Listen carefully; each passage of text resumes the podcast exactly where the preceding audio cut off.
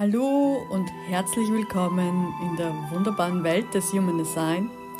Ich bin die Beatrix, ich mache Human Design Readings und Healings und heute möchte ich dir mehr über das Projektorkind erzählen, in der Schule vor allem. Also warum diese Projektorkinder, die ja immerhin 20 Prozent aller Kinder ausmachen, die meist unverstandensten Kinder sind und zu welchen Problemen das führt. Und natürlich werde ich auch darauf eingehen, wie du das Ganze da Kinder dabei unterstützen kannst und äh, welche Lösungen da hier ihnen helfen. Zunächst einmal ganz kurz, äh, was ist ein Projektorkind? Also im Human Design ist ein Projektor ein Mensch, der fix einmal ein offenes Lebenskraftzentrum hat. Und um das, das ist auch so eins der Hauptmerkmale, über die ich äh, heute sprechen werde. Gleichzeitig hat so ein Projektorkind irgendwo in seinem Design eine wirkende Kraft. Wie zum Beispiel, also ich werde es jetzt an einem konkreten Fall machen, den ich analysiert habe. Da ging es um ein Projektorkind, das einen, eine Optimiererenergie, einen Optimiererkanal hatte. Und was ist jetzt das Problem dieses Kindes? Es ist oft sehr zerstreut in der Schule, also es geht ins Gymnasium, es ist zwölf und es versteht dann oft niemand, warum das Kind so überfordert ist und das Kind versteht es auch selbst nicht. Äh, zum Beispiel, es soll eine Hausübung abgeben und vergisst es immer und immer wieder, obwohl es selbst eigentlich total ehrgeizig ist und eigentlich auch ja, eine gute Note haben möchte. Und jetzt war eben so die Fragestellung, warum ist, wenn die Hausübung doch schon fertig ist, warum lässt das Kind wieder und wieder zu Hause die Hausübung liegen? Warum kann sich dann auch gar nicht konzentrieren in gewissen Momenten? Ist das ein ADHS-Problem oder gibt es da in irgendwelche Kompensationen? Und jetzt muss man mal verstehen, Projektorkinder, die meist konditionierten Kindern von allen sind. Und zwar deswegen, weil sie in ihrer Kindheit nie gelernt haben, ihre eigene Energie kennenzulernen. Ja, wie kann jetzt das sein? Jetzt muss ich doch meine eigene Energie spüren. Aber das Problem ist, dass offene Zentren, und wir reden jetzt hier vom Lebenskraftzentrum, ja, offene Zentren werden in der Gegenwart von anderen Menschen, die in diesem Zentrum äh, Energie haben, die überlagern äh, die Energie, die fluten diese Projektorkinder mit dieser Energie. Das heißt, ein Baby, das zur Welt kommt, das in den definierten Zentren, ne, da, hat eine, da fließt Energie und mit dieser Energie wirkt es auf die Welt. Da tickt es auf eine gewisse Art. Ne? Da, das sind so die ersten Charaktereigenschaften, die man von einem Kind dann schon relativ früh oft bemerkt, dass ein Kind halt äh, ein Kind sehr viel spricht. Also na, so, oder ein Kind sehr emotional ist, sehr impulsiv ist. Also das sind so Dinge, die man, wo man merkt, das ist quasi der Charakter des Kindes, die, die charakteristische Energie des Kindes. Aber es gibt dann eben auch diese offen, also wenn es in einem Zentrum eben offen ist, dann ist es dort sehr sensibel, sehr feinfühlig, sehr wahrnehmend. Das heißt, es nimmt natürlich die Energie von seinem Umfeld wahr und wir haben ja in unserer Gesellschaft 70% Menschen mit einem definierten, also energiegeladenen Lebenskraftzentrum. Und jetzt ist es natürlich daher sehr wahrscheinlich, dass entweder Mutter oder Vater oder sogar beide oder ein Geschwister zum Beispiel auch oder andere Personen im nahen Umfeld ein definiertes Lebenskraftzentrum haben. Und in dem Moment, wo die den Raum betreten und äh, dann mit ihrer Ausstrahlung auf dieses Baby wirken, hat das Baby nicht mehr sein leeres äh, Lebenskraftzentrum, sondern es wird geflutet von der Energie des anderen. Das heißt, es spürt die Energie des anderen. Jetzt ist ein Baby meistens äh, 24 Stunden in der Nähe von Erwachsenen. Das heißt, es ist nie in seiner eigenen Energie. Das heißt, sein eigenes Lebenskraftzentrum ist nie einfach einmal leer, so wie es in seinem natürlichen Zustand ist.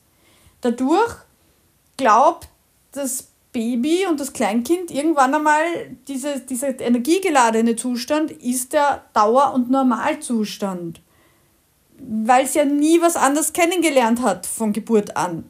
Das, diese Erfahrung kannst erst machen, wenn es wirklich für längere Zeit alleine in seiner Energie ist und natürlich auch wach ist, weil im Schlaf äh, kannst diese Erfahrung ja auch wieder weniger machen. Ne? Also das heißt, während es munter ist, muss es allein in einem Zimmer sein für längere Zeit, weil es ist ja nicht so, dass ich mit meinem offenen Zentrum allein in ein Zimmer gehe und dann sofort ist mein Zentrum leer, sondern das braucht Zeit, um diese Fremdenergie aus diesem Zentrum quasi, dass sich die entladet, dass die hinausfließt. Ne? Das ist, äh, ihr kennt das vielleicht alle. Die meisten von euch haben zumindest ein offenes Zentrum irgendwo und dann kennt ihr die Erfahrung, wenn ihr von anderen Menschen weggeht, dann braucht es eine Zeit, bis man zur Ruhe kommt in einem gewissen Aspekt. Ja? Mancher muss im Kopf zur Ruhe kommen, der andere muss emotional zur Ruhe kommen. Oder eben hier geht es wirklich um die Lebensenergie selbst. Das heißt, ja, wofür habe ich Power, ja? dass ich was tue. Und jetzt ist dieses Baby unerfahren sozusagen. Also es weiß, es weiß nicht, wie es eigentlich selber funktioniert und es kommt jetzt äh, relativ bald bei uns ja schon in den Kindergarten. Also wenn es dann so darum geht, wo es jetzt alleine Zeit verbringen könnte, vielleicht in seinem Kinderzimmer, in der Zeit wird sie auch die meiste Zeit jetzt eben oft in einen Kindergarten oder eine Tagesmutter oder irgendwo halt wieder eine Gruppe. Und sobald man eine Gruppe hat, also je mehr Menschen dort sind, desto wahrscheinlicher ist es, dass tatsächlich das Lebenskraftzentrum natürlich wieder definiert wird. Und daher ist es so herausfordernd, weil bei einer Tagesmutter wieder den ganzen Tag das Baby nicht seine wahre Energie kennenlernt. Also ihr seht schon, worauf das hinausläuft. Ein Kind muss relativ alt werden, also ein gewisses Alter erreichen, um überhaupt einmal allein in einem Zimmer länger zu sein und in seine eigene Energie zum ersten Mal kommen und die zu erfahren. Und was macht es dann für eine Erfahrung? Also stellt euch jetzt vor, das ist jetzt im Kindergarten und ist den ganzen Tag eben, hat es gespielt in der Gruppe, kommt dann am späten Nachmittag heim und hat jetzt vielleicht oder auch noch nicht ne, die Gelegenheit, eine Stunde allein in seinem Zimmer zu spielen, wenn einmal keine Geschwisterkinder und so weiter da sind. Und plötzlich ist dieses Kind massiv erschöpft, ja, weil das hat ja den ganzen Tag mit Fremdenergie gearbeitet. Also ihr könnt sich das vorstellen, das ist so wie mit Koffein, ja, also das ist nicht, Kaffee gibt uns ja auch nicht wirklich Energie, sondern es nutzt unsere Reserveenergie, also die wir eigentlich im Moment gar nicht zur Verfügung hätten. Aber Koffein sorgt dafür, dass wir auf unsere Notgroschen quasi zugreifen. Entsprechend ist das auch nicht besonders gesund, das vor allem überzubeanspruchen als Energielieferant. Und ebenso ist das auch mit äh, dieser Fremdenergie, von diesem eben fremden Lebenskraftzentrum. Im Moment funktioniert das super. In dem Moment, wo die Mama wieder reinkommt und das Kind wieder dadurch äh, geflutet wird, mit der fremden Energie hat es wieder Energie. Und das ist auch das, was zum Beispiel manche beobachten, wenn Kinder dann einmal Hausübungen machen sollen oder so. Und das sind teilweise Kinder, wo es dann heißt, naja, wenn die Mama dabei ist, wenn ich daneben sitze, dann geht was weiter. Und sobald äh, die Mama das Zimmer verlässt, ist das Kind ja ganz woanders und kann sich gar nicht mehr konzentrieren und hat ihm keine Energie mehr, ist erschöpft. Ja? Also das ist einmal eins, wo man mal verstehen kann, dass diese Kinder eigentlich viel Pausen brauchen, weil sie diese fremde Lebensenergie ist ja auch was, was ich verarbeiten muss. Das sind ja Fremdeindrücke. Und das ist zwar einerseits schön, solche Erfahrungen zu machen und das ist auch nichts Falsches daran, die zu machen, aber es brauchen solche Projektorkinder dann eben sehr viele Ruhephasen und Pausen untertags, wo sie erstens einmal wieder mal sich selber spüren, ihre eigene Energie kommen, wo sie das verarbeiten können und wo sie einfach auch von dieser Energie her ausrasten können. Also das ist, wie man ja auch mit Kaffee im Idealfall sich nicht 24 Stunden lang ständig wieder pusht und wieder pusht und wieder pusht. Und wenn man das macht, dann kann das zu Burnout führen und zur Erschöpfung. Und genauso ist das eben bei Projektorkindern auch. Die merken das nur über Jahre lang nicht und Kinder sind ja noch sehr mm, flexibel in vieler Hinsicht und können sehr anpassungsfähig. Aber irgendwann sind sie erschöpft und manche Kinder sind das schon früher. Also das Burnout gibt es daher auch schon bei Kindern oder halt dann bei Jugendlichen oder also spätestens zwischen 20 und 30 spürt so ziemlich jeder Projektor, wenn er überhaupt nie darauf Rücksicht genommen hat, dass er eigentlich ein Projektor ist und immer mit Fremdenergien genauso viel Energie umgesetzt hat wie Generatoren, also das sind diese 70 Prozent, die halt ein definiertes Lebenskraftzentrum haben und die halt permanente Energie haben. Die haben das von früh bis spät durch, da sprudelt diese Quelle. Ja? Also es ist jetzt nicht so, dass ein Projektor gar keine Energie hat, natürlich, ja? sondern äh, dieses Zentrum ist bei ihm instabil und schwankend von der Energie her. Also das könnt ihr euch so vorstellen, so ein Projektorkind, das steht in der Früh auf und jetzt ist es erst müde und muss einmal in die Gänge kommen. Also das ist nicht so, dass da sofort Energie da ist und äh, das sofort äh, leistungsbereit ist, ja? sondern das muss so wie einmal warm werden. Im Gegensatz zu einem Generatorkind, also diese 70% äh, dieser Energietypen, das sind die, die stehen auf und ja, dann kann man schon Gas geben und da kann man schon tun und arbeiten und kann man schon loslegen. Überhaupt kein Problem. Und wenn jetzt aber dieses äh, Projektorkind erst in die Gänge kommen muss in der Früh, dann kann es natürlich sein, wenn es da jetzt erst die Schulsachen zusammenpacken muss, wenn es da zu pünktlich kommen soll. Jetzt braucht es aber eigentlich noch Zeit für sich und braucht eigentlich noch Ruhe, hat aber den Zeitdruck von außen, ne, von der Schule, von den Eltern, von allem, dann passt das bei diesem Kind schon wieder überhaupt nicht zusammen. Also es kann schon wieder überhaupt nicht in seinem eigenen Rhythmus leben. Und manche Kinder machen das dann intuitiv, äh, dass sie einfach dann früher aufstehen. Das ist natürlich eine sehr gute Lösung, wo ich sage, na dann muss ich halt wirklich eine halbe Stunde oder so früher mir den Wecker stellen zum Beispiel. Ich kann noch im Bett liegen bleiben. Das ist wunderbar in der Früh. Wenn man sagt, und eine halbe Stunde später kommt dann noch ein Wecker und in dieser halben Stunde liege ich einmal nur im Bett und werde munter, komme in die Gänge es sind natürlich auch Meditation oder vielleicht ein leichtes Yoga oder ja, wenn irgendwer dann so irgendein Hobby, irgendeinen Schwerpunkt hat, dann ist das natürlich auch eine Möglichkeit, da hier dann so ganz äh, leicht irgendwie den Körper zu aktivieren und den Geist zu aktivieren. Aber vor allem geht es darum, dass das sehr in Ruhe passiert. Also der erste Zeitraum und dann ist die nächste Herausforderung für solche Projektorkinder die Schulzeit, denn ich sage ja, es braucht einmal so eine gewisse Zeit, bis die Kinder bei ihrem ersten Energiehöhepunkt sind. Und das kann in der ersten Stunde sein, dass das eben noch nicht ist, ja, vor allem je nachdem, wann sie aufgestanden sind. Naja, und oft sind ja gerne in der ersten Stunde Tests und Schularbeiten und so. Und dann hat das Kind einfach noch nicht seine Energiepegel erreicht, wo es einfach gut äh, Leistung bringen kann. Deswegen wäre eben hier dieses frühere Aufstehen oder so eine gute Lösung, um zumindest einmal die ersten zwei, drei Stunden abzudecken der Schule.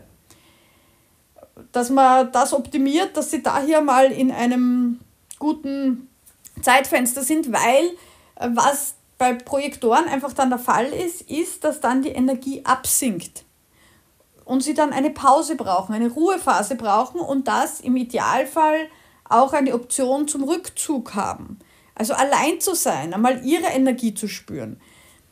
Also ideal wären in der Schule zum Beispiel Ruheräume, wo sich, wo man wirklich auch einen Powernap machen kann. Also das äh, so über kurze Zeit, 10, 20 Minuten, einfach hinlegen und auch kurz einmal quasi schlafen für die Zeit oder einfach nur die Augen zu machen oder Musik hören oder irgendetwas, also wo sie ganz abgeschottet sind von allen anderen und bei sich sein können. Das allein könnte schon sehr helfen, aber wie gesagt, das Wichtige wäre halt auch, dass sie das in ihrem Rhythmus machen können. Das ist das, was halt traditionelle Schulen derzeit nicht ermöglichen können in den Strukturen, die da vorgegeben sind. Dass Alternativschulen teilweise eben ermöglichen. Also das ist eben so ein Vorteil von alternativen Schulen auch. Aber grundsätzlich wäre das durchaus umsetzbar, wenn man mal die, die, die Bedeutung und den Wert von diesen Pausen für diese Kinder erkennen würde. Also es sind ja nicht nur die 20% der Projektorkinder, über die ich jetzt so fokussiert spreche. Ich habe gesagt, insgesamt sind es ja 30% dieser Nicht-Energietypen. Also wir haben äh, dann auch noch andere Kinder, also 30% der Kinder haben im Grunde ein offenes Lebenskraftzentrum insgesamt und brauchen diese Pausen ja, äh, auf diese Art. Die anderen 70 Prozent, diese Generatoren, die brauchen das nicht. Und da sie aber einerseits die Mehrheit sind die Generatoren und die Mehrheit hier auch zum, wie, zur Normalität irgendwie ein bisschen erklärt wird. Ne? Also so quasi äh, das, was 70 Prozent leisten können, das sollen dann 100 Prozent der Menschen leisten, weil einfach nicht bekannt ist, dass es ihr eben schon genetische Unterschiede gibt. Also das ist ja angeboren, das ist ja nichts, äh, was man irgendwie verändern kann. Im Gegenteil. Ja? Ähm, andererseits liegt ja die Stärke auch in diesem wahrnehmenden, offenen Zentrum. Also das ist ja nicht nur ein Nachteil, dass die diese Pausen brauchen. Weil wenn sie diese Pausen bekommen, dann sind diese Kinder ja viel effizienter. Koordinatoren haben die Aufgabe, andere Menschen zu guiden. Dazu haben sie dieses offene Lebenskraftzentrum. Also das ist eigentlich der Sinn des Zentrums ist, beobachten zu können, wofür andere Menschen Energie haben und die dann entsprechend zu coachen. Das heißt, Sie können sehr gut beobachten, wenn diese Energietypen, diese 70 Prozent, irgendwo sehr ineffizient sind und können dann Prozesse optimieren, können dann äh, sagen, das kannst du so und so besser machen. Also in jeder Form von Coaching und Guides sind sie da, da ist ihre Stärke. Das heißt, die Stärke ist nicht die eigene Umsetzung, also sie sind eben nicht Umsetzer, sondern sie sind Koordinatoren, sie sind Guides von ihrem Talent her, von ihrer Fähigkeit her und eigentlich sind sie nicht dafür gemacht, selber hauptsächlich umzusetzen, sondern sie sind die, die die 70% der Umsetzer dazu bringen sollen, dass die möglichst effizient arbeiten und ihre Energie nicht sinnlos verschleudern, weil das ist genau das, was die machen. Wenn, ihr kennt das, dort wo man Druck hat zu optimieren, dort optimiert man. Das heißt, Menschen äh, wie eben diese Generatoren, die extrem viel Energie den ganzen Tag haben, die verschwenden und verschleudern auch teilweise ihre Energie. Naja, wenn man hat, dann braucht man auch nicht darauf achten, dass man eben effizient ist. Ein Koordinator, ein, äh, ein Projektor, ja, der lernt einfach, sehr rasch, dass er auf seine Energie achten muss mit der Zeit und lernt dann auch, wie man effizient ist. Und dadurch, dass er jetzt diese Fähigkeit entwickelt hat, aufgrund der Notwendigkeit, sie zu entwickeln, und jetzt kann er das eben auch äh, dort äh, einbringen, wo andere ineffizient arbeiten.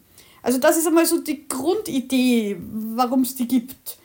Und in der Schule ist es aber eben jetzt so, dass hier eben nicht differenziert wird zwischen den einen Typen, die eben in der Früh aufstehen und den ganzen Tag durchlernen können und am Abend ins Bett fallen und da hier natürlich zwar auch Pausen brauchen, aber ganz anders. Also das ist eine Pause ist dann in Ordnung, eine 5-Minuten-Pause oder eine Mittagspause. Also da braucht es viel weniger Erholung wie ein Koordinator, äh, wie ein Projektor, ja, der viel mehr Erholung braucht. Und zwar, also der Punkt ist jetzt bei diesem Schulkind, es braucht die Erholung in seinem eigenen Rhythmus. Das heißt, es braucht Erholung dort, wo seine Energie runtergeht. Und das ist halt, wenn halt da jetzt gerade Sport ist zu dem Zeitpunkt und es hat halt sein Energietief oder da ist gerade eine Schularbeit zu dem Zeitpunkt und es hat ein Energietief, dann hat das Kind jetzt zwei Möglichkeiten, das zu kompensieren in der Schule. Ja? Die eine Möglichkeit ist, das Kind ist einfach erschöpft und lasst diese Erschöpfung zu, lasst seine eigene Energie zu. Dann kann es passieren, dass es aufgrund dieses Zulassens dann natürlich auch ein Leistungstief hat und dann eben weniger vorwärts bekommt. Oder was jetzt passiert, ist, dass sich ein Glaubenssatz entwickelt. Und zwar, es wird diese hohe Energie und Leistungsfähigkeit der Umsetzer und der Generatoren als normal angesehen und ein Koordinatorkind und ein äh, Projektorkind erlebt sich jetzt als defizitär, also erlebt sich wie in einem Mangel, ja, und äh, denkt, okay, die sind alle so gut, ich muss auch so gut sein, ich muss auch so viel Energie haben, ich, muss, ich darf quasi diese Einbrüche nicht haben. Ja, und was macht das Kind dann unbewusst automatisch?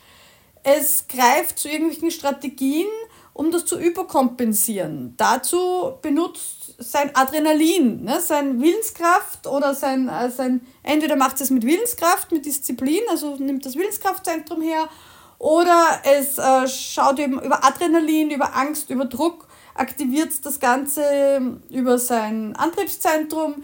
Jedenfalls letztlich greift es quasi auf seine Energiereserven zu und stellt wie mit Koffein Energie zur Verfügung, wo eigentlich keine ist. Und das geht eben über eine Zeit lang gut, aber irgendwann kommt der große Zusammenbruch. Und auf der anderen Seite ist ja auch für das Kind, also das ist ständig in der Kompensation und ständig in der Überkompensation und ist halt trotzdem nicht so leistungsfähig. Also Koordinatoren haben eine andere Art der Leistungserbringung. Das heißt aber nicht, dass sie unterm Strich am Tag weniger leisten. Das möchte ich damit gar nicht sagen, weil sie ja, wie gesagt, sie können ja, wenn sie die richtigen Rahmenbedingungen vorfinden, viel effizienter arbeiten. Das heißt, dass sie dann vielleicht auch in kürzerer Zeit, wenn sie allein sind und in den richtigen Rahmenbedingungen sind, viel mehr lernen können, viel mehr weiterbringen.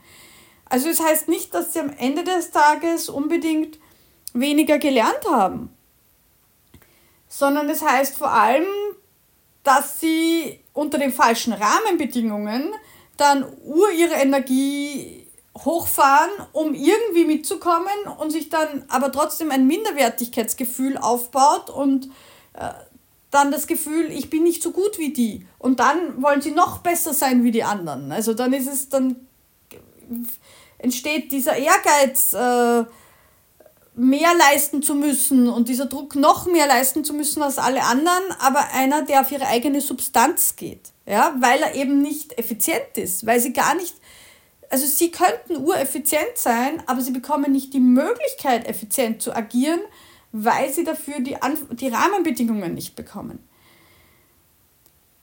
Das heißt, äh, ADHS ist zum Beispiel so ein Ergebnis von so einer falschen Überforderung. Also das heißt, es können nicht nur Projektorkinder ADHS bekommen, aber bei generell hat ADHS eben auch das Problem von offenen Zentren wo es eben darum geht, dass man dort auch so ablenkbar ist in diesem offenen Zentrum.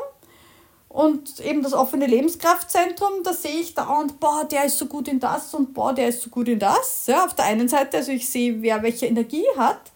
Und das, der Glaubenssatz, der sich da eben etabliert hat, ist, ich muss mir schon als Baby, ja, ich muss mir ständig die, die fremde Energie von anderen holen, damit ich eben von der Energie her dann mit kann. Ja, weil da, wird dann von mir ja, immer mehr, vor allem im Kindergarten und so, wird von mir erwartet, dass ich halt überall auch mit der Energie so komme, mach mit, fahren wir noch dahin, machen wir noch das, wir wollen noch das erleben, ja, also viel Action, viel, ähm, also Umsetzer, so, das, also diese 70 Prozent sind halt auch Menschen, die ja viel unternehmen und viel gerne in der Gruppe unternehmen und gemeinsam unternehmen und da Freude haben und die nehmen halt dann diese Koordinatorenkinder mit. Nur so ein Ko Koordinatorkind, das würde gerne öfter zu Hause bleiben und einfach einmal seine Ruhe haben und allein sein. Also das ist das, was es eigentlich brauchen würde. Aber jetzt erlebt diesen, dieses stille Familiengesetz zum Beispiel oder generell so, naja, so quasi, du bist was wert, du bist ein tolles Kind, wenn du überall mitmachst. Ja? Und um überall mitzumachen, muss das Kind sich jetzt ständig eben diese Fremdenergien holen. Also so quasi, es bleibt nicht bei sich, es sagt nicht, mein Zent, meine Energie ist leer, ich mache nichts, sondern es hat jetzt den Fokus auf, ah, du hast Energie und du hast auch Energie, so wie Koffein. Ne? Also ich tanke mich bei euch auf und ich mache dann mit. Und ich achte nicht auf mich, sondern ja, ich achte auf euch und, und borg mir diese Energie auf, die mich aber letztlich erschöpft. Ja? Das heißt, dadurch haben sie diese, diesen Glaubenssatz. Problem ist, dass dieser Glaubenssatz bei den Projektorkindern ist, dass ich mich immer auf die Energie der anderen fokussieren muss, auf, ne, weil die haben Energie und nicht auf meine eigene Energiezentrum fokussieren darf, wo eben zeitweise keine Energie ist. Und das heißt, dass auch die, so wie andere, das Problem haben, dass sie einen Zwangsfokus auf die anderen haben. Also die haben mehr,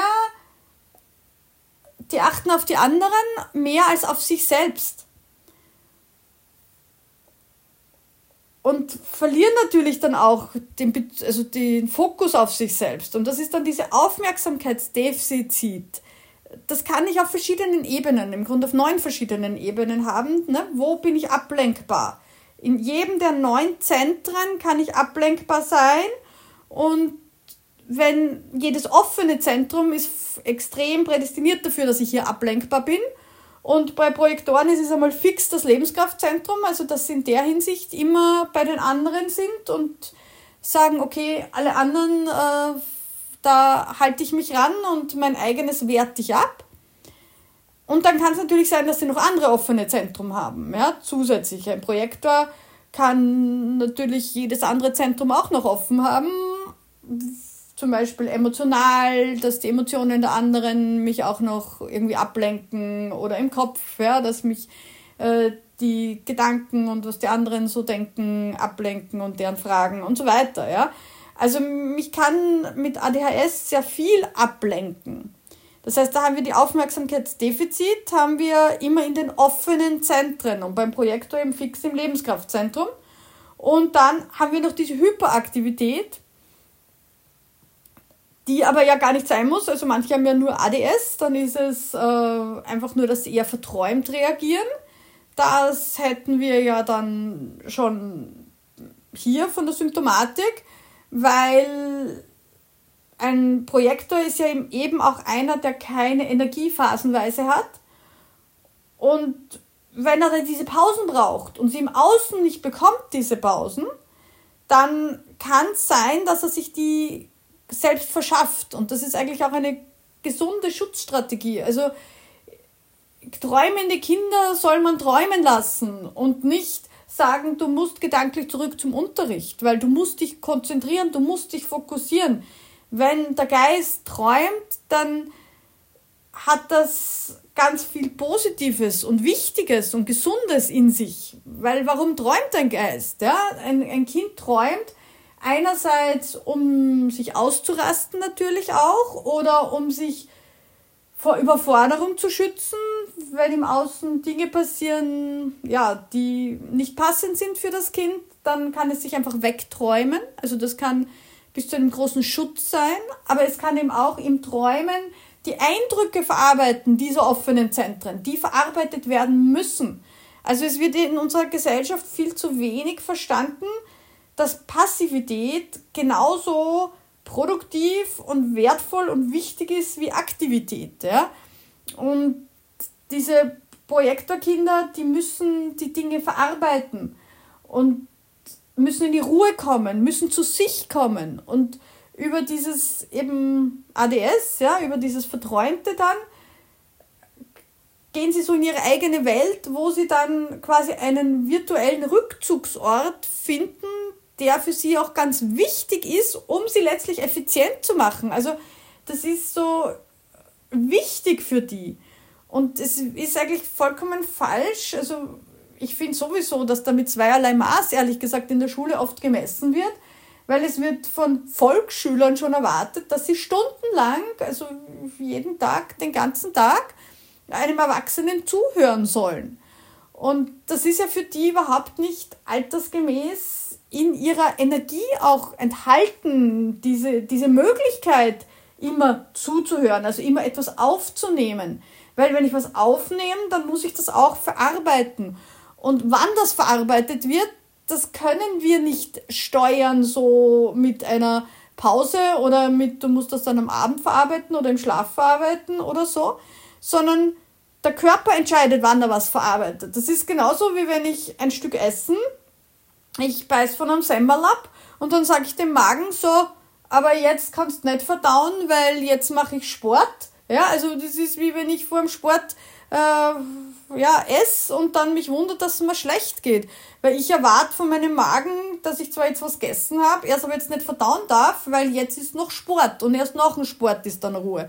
Das, also auf der körperlichen Ebene verstehen wir das viel schneller, weil es noch viel offensichtlicher ist, ja. Aber es braucht diese Integrationszeit und diese Ruhephasen und diese Pausen eben auch im Unterricht, wo das wie verdaut werden muss. Und während Verdauen kann man nicht gleichzeitig essen. Also man kann nicht noch und noch und noch was nachschieben und sondern man muss das Kind echt einmal einfach in Ruhe lassen, ja. Und wenn das, also Kinder, die zum Beispiel dann in der, nicht in der Schule die ganze Zeit sind, sondern wenn man sie ein, zwei Tage von der Schule zu Hause lässt und dann mit ihnen fokussiert arbeitet, aber nur viel weniger, vielleicht nur eine Stunde am Tag oder so, dann können sie in der Stunde das nachholen, was sie an einem ganzen Tag in der Schule versäumt haben. Und zwar noch viel effizienter und können es dann wirklich. Also das heißt, es ist für viele Kinder sehr hilfreich, einfach freie Tage zu haben, wo sie das verarbeiten können. Und das ist kein aktiver Prozess. Man glaubt immer, da muss man dann immer mit den Kindern lernen. Nein, bei uns heißt, dass Informationen werden passiv verarbeitet und vor allem eben in Ruhezeiten verarbeitet, wo eben nicht neuer Lernstoff gerade reinkommt. Und vielleicht auch, wo ich einfach mal Musik höre oder äh, ja, möglichst eben in Ruhe bin. Ja? in solchen Phasen wird verarbeitet oder wo ein Kind einfach nur beobachtet.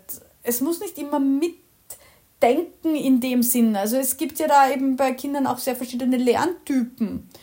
Und manche Dinge, die hören wir einfach und dann braucht es eine Zeit und dann wissen wir es. Aber wir wissen es nicht gleich, sondern das muss sich setzen, wie wir so schön sagen. Also wir sagen ja, wir müssen etwas setzen lassen. Und in, bei Erwachsenen lassen wir das auch zu und Erwachsenen lassen wir auch viel mehr ihre eigene Meinung, dass sie sagen können, jetzt brauche ich eine Pause und heute geht es mir nicht gut, heute gehe ich nach Hause und so. Ja.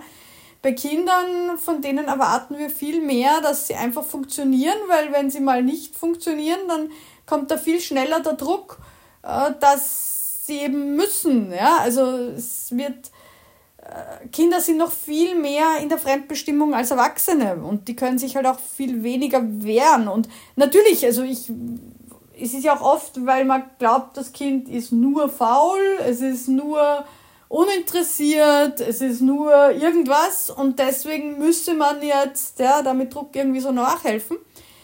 Aber auf die Art funktioniert das eben gar nicht, weil das funktioniert maximal so Binge-Eating-mäßig. Ja? Man stopft was hinein ins Kind und bei der Prüfung äh, gibt es das wieder, ne? also da kotzt es quasi wieder aus und dann ist es vergessen. Also genau so äh, funktioniert dann das Lernen. Das heißt, also es ist so wichtig, jetzt auf, auf diesen Koordinator zurückzukommen, dass er wirklich lernt, Pausen zu machen, dann, wenn er Pausen braucht und nicht dann, wenn von außen eine Pause vorgegeben wird. Ja? Äh, Gerade äh, am Vormittag ist das in der Schule sehr schwierig, also darum ist das ja auch nur ein beschränkt geeignetes System für einen Koordinator. Aber zumindest, wenn man sagt, dann am Nachmittag und auch am Abend, also am Nachmittag braucht man warum nicht auch ein Powernap für ein Kind, ja? Und Zeiten des Rückzugs und des Alleinseins, also deswegen sind diese ganz, äh, Ganztagsformate ganz schwierig für Nicht-Energiemenschen, ja, weil äh, da haben sie meistens nicht die Möglichkeit, einmal eine Stunde einfach wo allein zu sein. Ja, und das, das heißt ja nicht, also was die dann dort machen, vielleicht können die dann sogar so dort Hausübungen machen, aber sie müssen auf alle Fälle einmal allein sein. Und im Idealfall eben dann auch tun dürfen, was sie wollen in der Stunde. Und dann haben sie die Hausübung vielleicht in zehn Minuten erledigt. Also das ist äh, diese ganz andere Herangehensweise. Und das heißt eher dieses Pause und dann konzentriert arbeiten. So funktioniert viel besser. Und dann habe ich das nächste Problem, also das ist jetzt das Problem des offenen Lebenskraftzentrums, das eben homo, er wird dort homogenisiert. Ne? Also in, in der Klasse, da haben plötzlich alle Energie, ne? weil ja irgendjemand immer da ist, der alle anderen flutet und äh, da hat quasi jeder wie unter Koffein, könnt ihr euch vorstellen. Und das ist diese erste Herausforderung. Und ich habe ja gesagt, das, ein Projekt hat mehrere Herausforderungen. Also vielleicht noch ganz kurz äh, zum Abend, weil der auch so wichtig ist, zu dem Thema Energie. Äh, die Energie heißt ihm am Abend auch, er braucht ein bis zwei Stunden, bevor er schlaft. Zum Alleinsein, zum sich entleeren äh, von der Energie her. Ja, das heißt, diese Fremdenergien müssen alle abfließen. Und das braucht Zeit. Also ich merke das auch bei mir als Mutter. Ich bin ein äh, Projektor und ich habe das Problem, dass ich nicht sofort nach dem Kontakt mit meinen Kindern schlafen gehen kann, weil eben ich dann so aufgeladen bin von äh, meinem Generatortochter, dass ich eine Stunde brauche, bis sich da hier die Energie gesenkt hat. Das heißt, ich kann eine Stunde erst nach ihr schlafen. Und das ist ein Problem, wenn sie spät ins Bett geht. Ja? Also, äh, das heißt, das allein ist eine Herausforderung. Umgekehrt, wenn ich jetzt meine Kinder immer wieder energetisieren würde. Also deswegen ist auch gut, wenn ein Kind am Abend allein sein kann. Jetzt trifft sich da oft ein großes Spannungsfeld, weil Kinder am Abend oft nicht allein sein wollen aufgrund von Ängsten oder aufgrund von den ganzen Bedürfnissen, die dann hochkommen. Und so Nicht-Energietypen Kinder tut es aber durchaus gut, dass sie dann eben auch mal eine Stunde allein sind. Also natürlich in einem Alter, wo das dann passend ist. Ja? Aber ihr seht es auch schon davor, ist das, das Problem, dass die in ihrer eigenen Energie am besten einschlafen, aber aus eben Angstgründen oder so dann doch die Mama dabei sein soll. Die Mama aktiviert aber wieder und flutet dieses Lebenskraftzentrum, das sich dann nicht gut entleeren kann. Also eine Herausforderung, diese zwei Dinge irgendwie zu vereinen. Und die wichtigste Sache ist dann dieses getrennt Schlafen. Am besten ist es ja so, dass jeder Mensch alleine in einem Zimmer schläft, von, von, aus dieser Energiesicht her. Ja? Es gibt natürlich jetzt, wie gesagt, andere Aspekte, die sagen, Familienbett ideal. Also das ist, es hat alles Vor- und Nachteile, auch von der, aus, aus Energiesicht. Weil das Familienbett hat halt den Vorteil von viel Geborgenheit, viel Liebe, viel Kuscheligkeit und ist gerade bei kleinen Kindern oft so, dass das die, die Nachteile überwiegt, vor allem bei den Kindern, ja, äh, dass die Kinder eben dadurch besser schlafen und erholsamer schlafen. Aber gerade bei Nicht-Energietypen besonders, aber bei den anderen auch, ist es so, dass es sich halt schon daraus auch massive Nachteile ergeben, weil jeder sollte am besten nur in seiner eigenen Energie schlafen, weil dann ist er endlich einmal in seinem eigenen Energiekörper so ganz entleert, dann sind alle Zentren entleert und können einmal das tun, ja, was sie eigentlich verarbeiten und tun wollen. Ja. Und solange die ständig geflutet sind, können sie nicht entsprechend gut authentisch selbst arbeiten. Ne? Das heißt, also bei älteren Kindern, sobald die halt dann wirklich alleine schlafen können, äh, sind dann getrennte Zimmer besser und selbst in einer Partnerschaft ist es besser, wenn beide getrennt schlafen, weil einfach dadurch der Schlaf die höchste Erholung hat. Also das heißt, es gibt da ein, ja, Vorteile und Nachteile. Also ich will es wirklich jetzt nicht pauschal sagen, man muss halt schauen, hat man mehr ein Bedürfnis nach Kuscheln, nach Sicherheit, nach irgend sowas, ja, wo einfach die Präsenz vom anderen nährend und, und hilfreich ist. Wenn man das Thema nicht hat, ja, dann ist es besser, man schläft allein.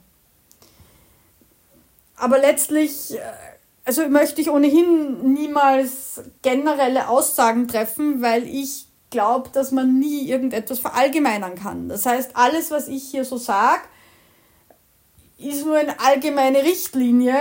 Letztlich entscheidet immer die eigene Herzweisheit in der individuellen Situation natürlich, was jetzt am besten ist. Also es gibt keine pauschalen Regeln, die immer gelten.